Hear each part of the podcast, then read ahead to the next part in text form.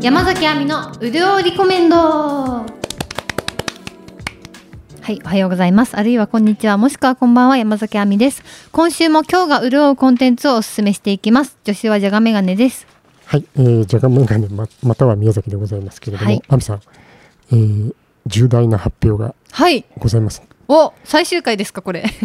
あの長らくウルリコやってまいりましたけれ ど、はい今日も大倉女子がいません。ついに一時期は三人になったかと思いきやそうですね。はいこの間ちょっとあの大倉さんが遅れてくるということがあったんですけども、はい今回この収録にですね、はいえー出張のため来れませんでした。本当ですかねそれもあれ？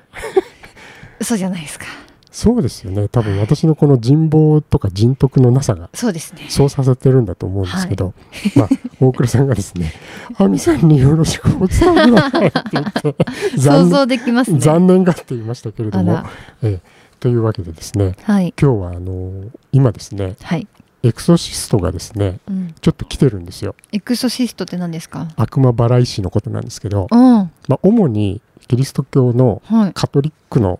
お中でいう神父さんの中に、えー悪魔払いができる人っていうのがいましてですよ。えー、それはですね、あの人に人に取り付いた憑依しちゃった悪魔を夢の話ですか今 No え No 現実に日本に来てるんですか日本じゃなくて、まあなんていうんですか、今え最近ちょっと映画周りでですね、うんうん今それがよく情報が出ていて、えー例えばですね、今あのバチカンのエクソシストっていう映画を7月中旬から日本では公開していて、はいはい、はい、まあ、それ別に大ヒットしてるとかじゃないんですけど、SNS で盛り上がったりしたんです。でもともとアメリカの方で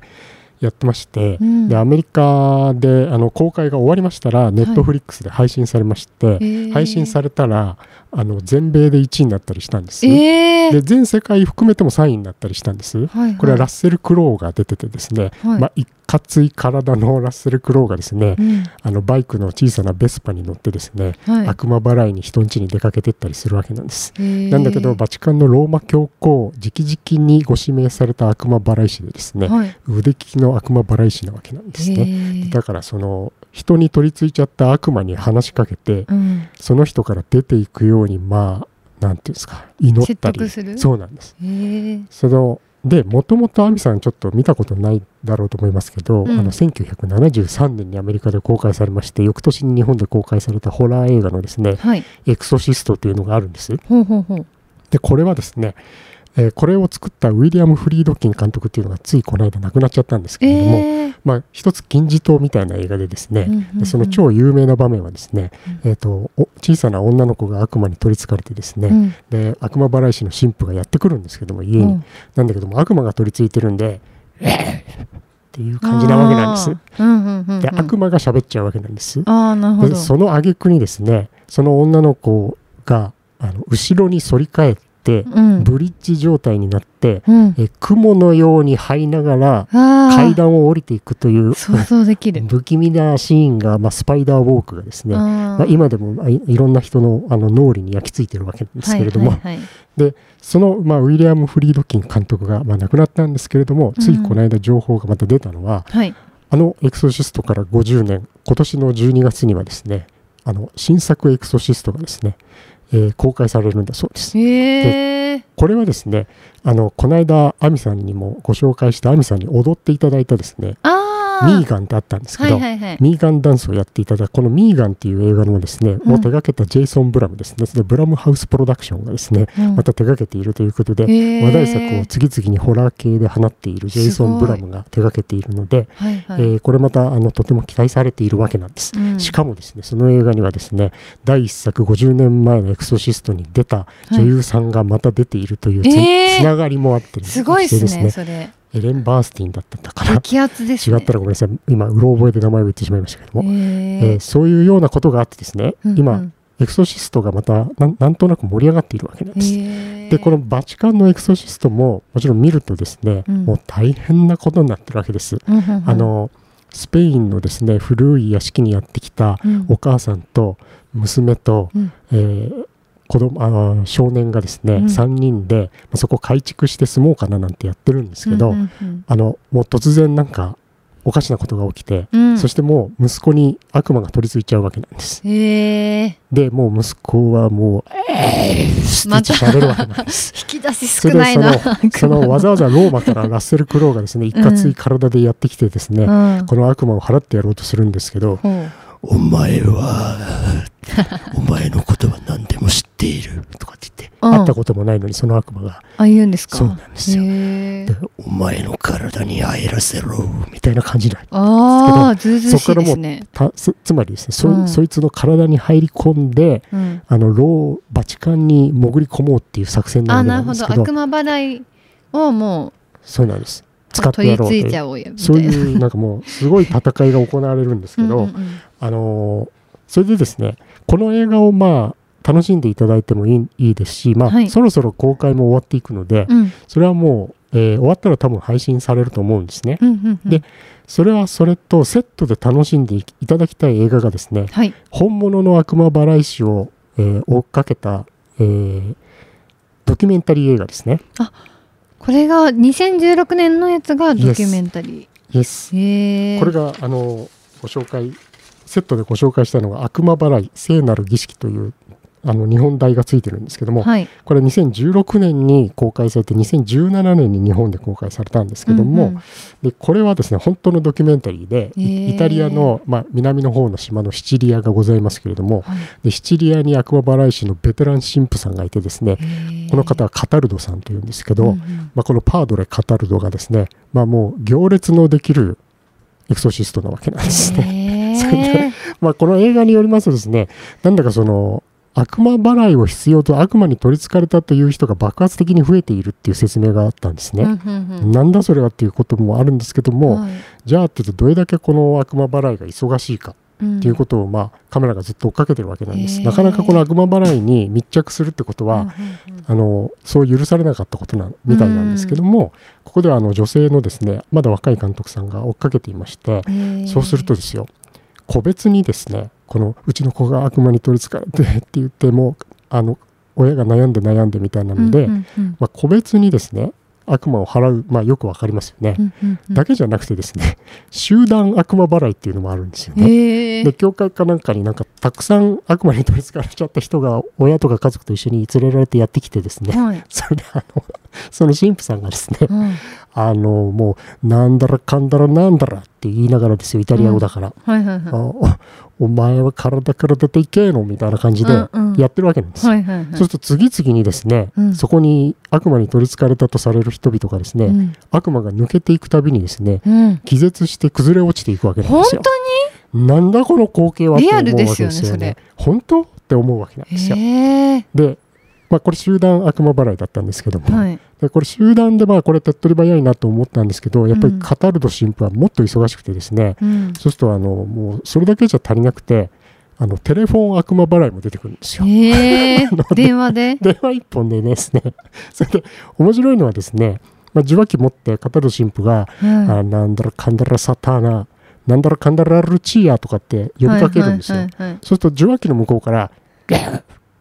てちゃんと返事するんですね悪魔が。へえやーっていうあのなんか猫系なタイプとか虎系なタイプとかいろいろいるんですけど、はいはいちゃんと悪魔がですねあの受話器の向こうから「えっ!」っ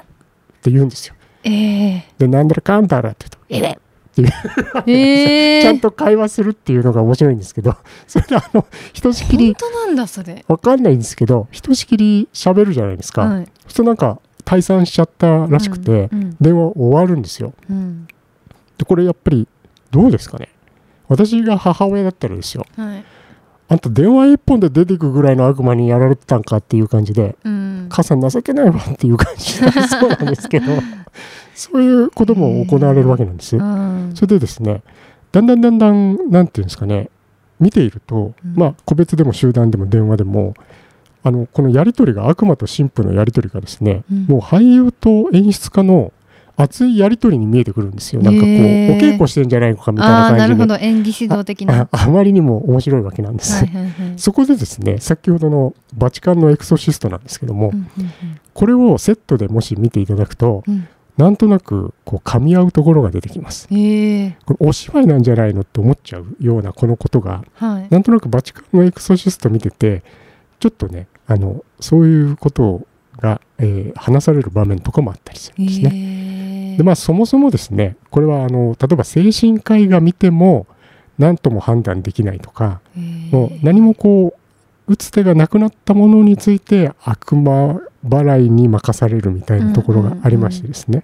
まあ、精神科医で治せるんならもうそれで悪魔払い師は登場する必要はないわけなんですけれども、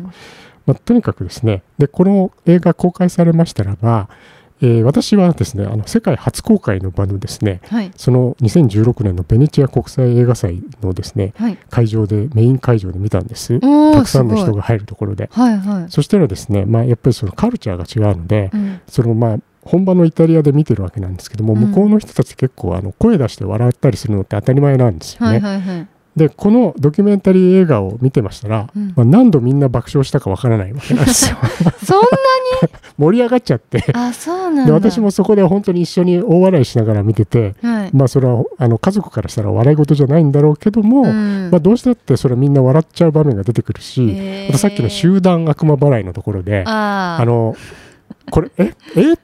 えってもう突っ込むしかない場面も出てくるわけなんです。はちいはょっいとはいこれは全部は言わないんですけど、もうコントみたいなだんだん感じね、なんですねもう本当にイタリアの会場は爆笑で盛り上がったんですけども、へーで、これはですね、その年のこの、えーコンペティション部門の下の、もう一つ下のコンペ部門があるんですけど、オリゾンティ部門というのがあるんですけども、そこで一応最優秀作品賞を取ったんですよ。へえそれでですね、翌年ようやく日本でも公開されたんです。はいあの私の同僚がですね私の評判を聞いてですね、うんまあ、日本の映画館で見に行ってくれたんですはいだ誰も笑ってなかったよっていう でしょうねやっぱりそうかと、うんまあ、日本ってなんかもう静かに見なきゃいけないとかねかしこまって見るっていうところがもうなんかねベースにあるのでしかもなんか日本の価値観で見たら笑えなそうですよねかもしれないですよ、なのでまあちょっとその見方もあるし、うんまあ、そのちょっとお行儀の部分とかもあってその笑っていいのやらどうなのやらっていうところもある、でまあ、ひょっとしたら場所によってはですねあの笑って見てたところもあるのかもしれないんですけどうも、んうんまあ、そんなこんなでですねあのぜひあのもし気になったらですねはいあの12月にはあのエクソシストの50年ぶりかなんかの新作も来るのでうんあのこのバチカンのエクソシストとですねドキュメンタリー映画「悪魔払い聖なる儀式」この「悪魔払い聖なる儀式」はですね配信でいくつか、えー見ることもおうできますので、すでにですね、えー合わせてご覧になってみてくださいとい う。お話でございましたへー面白そ本当ですかう、うん、 興味持ちました持ちました いや悪魔いるとは思えないですけどねそうでなすんかよね。自分なんて言うんだろう自分で解決できないことを悪魔のせいにしてるところもありますよねだからそういうことで、あのーうん悪魔に取りつかれたよっていう人がすごい増えてるのかもしれあなあいってそうでいすうねこともあるじゃないですうか。んで、なんかそういう一連の儀式を経たことで、なんかすっきりするのかもしうれんないうですね。んうん確かにだからこの神父さんは大忙しなわけなんですよあーね。サウナ的な感じですかねサ整ったみたいな 整ったなーみたそいうなですね。そうかもしれません。そうですねはい、というようなですねことでございました。はいそれでですねあどうしようこの時間間隔でいくと B 面に回そうとしていたリスナーさんのおすすめをサクッとちょっと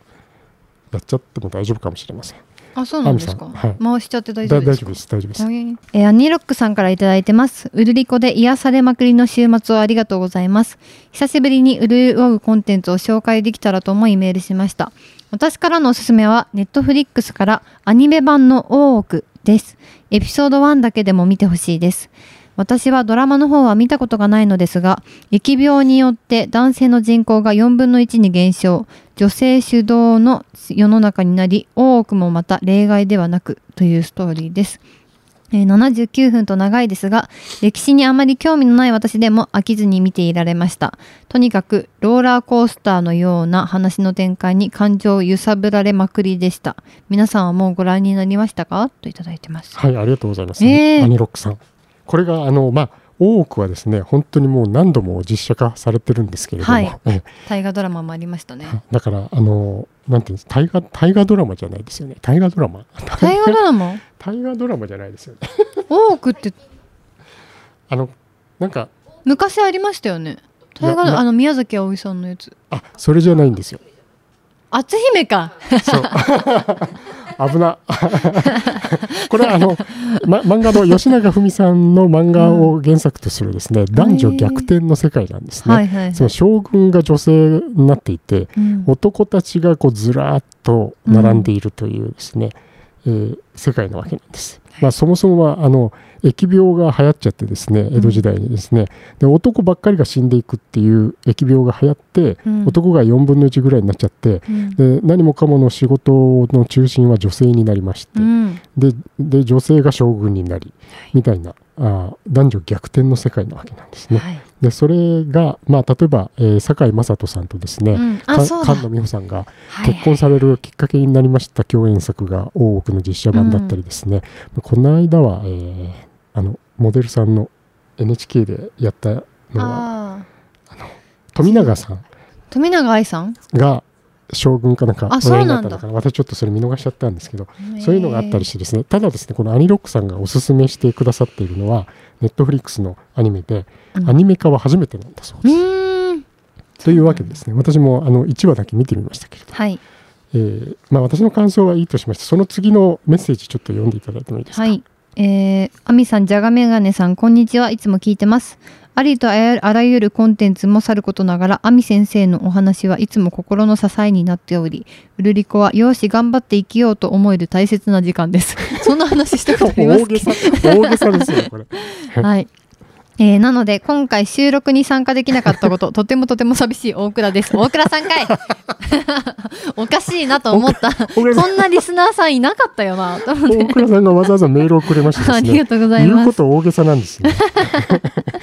はい、風の噂でアニメ「大奥」が取り上げられると聞きました風の噂、席隣なんですよ。直接聞いてるやん私が大学で日本史学を専攻していたのですが当時同じ研究室の友達に勧められて原作を読んで以来大大大好きなコンテンツです、え歴史資料館に行って展示を見ても徳川の将軍や側近を一旦大奥のキャラクターで思い浮かべるくらいです鎖国したのも歌舞伎の始まりも男女逆転していたからと思わせてしまうお話が面白すぎますえー突然ですが、えー大倉の大奥うどうランキングを始め ます。本当勝手な人ですよね。あら、で、ここでちょっとストップさせていただいてですね。はいあのすみません、長いの読んでいただいてありがとうございます。はい、えーちょっと時間的にですね、大倉さんの勝手なランキングはですね、はいえー次回 B 面かなんかでちあ、そうですょ っね。と紹介させていただこうかなと。すごい長いですね、これ。さすがオタク体質の大オ倉タさん。クだわ。素晴らしいですね。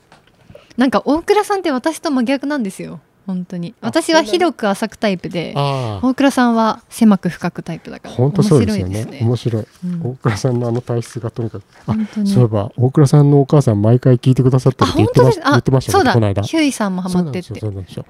で、これ、娘さんが出てなくても聞いてくださるんですかね。あ、どうなんですちょかっ。とお大倉マダーに呼びかけだ。呼びか mother, 呼びかけて listen. わかりやすい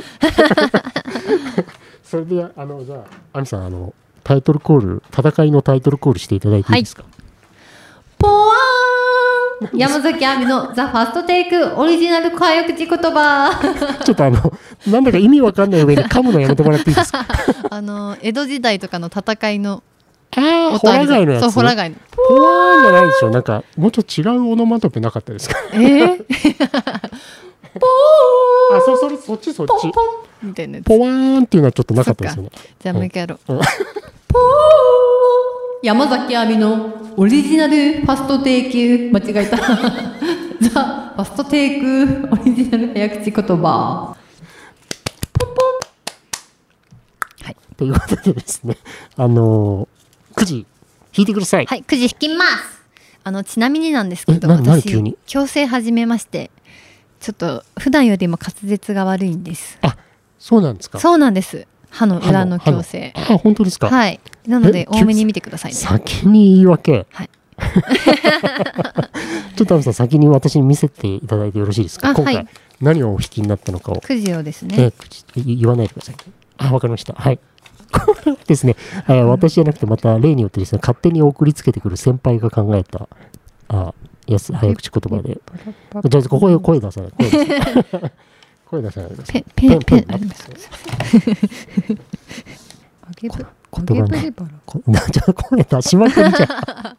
ペンありがとうございァまーすストテイクなんで一発撮りでお願いします線引きまくりましたねいけのこれ何何意味がわかんないですね意味、まあやってみようあそうですねじゃあ亜美さん、えーあごめんなさい戦績申し上げます 聞いてる人なんです、 はいお願いしますえー、14勝18敗1分けということですね最近勝ちを積み上げているということでですねあもうもう聞いちゃった集中してる集中してんねんちょどこまで戦いですかあらそうだね時は戦国時代ですよ わかりますかもう一回あのパオンオンやってくださいよ多分今のあれだあったなな仁義なき戦いみたいだったですね 確かにということで、アンさん、第34戦になりました。はいえー、ファストテイク、お願いします。はい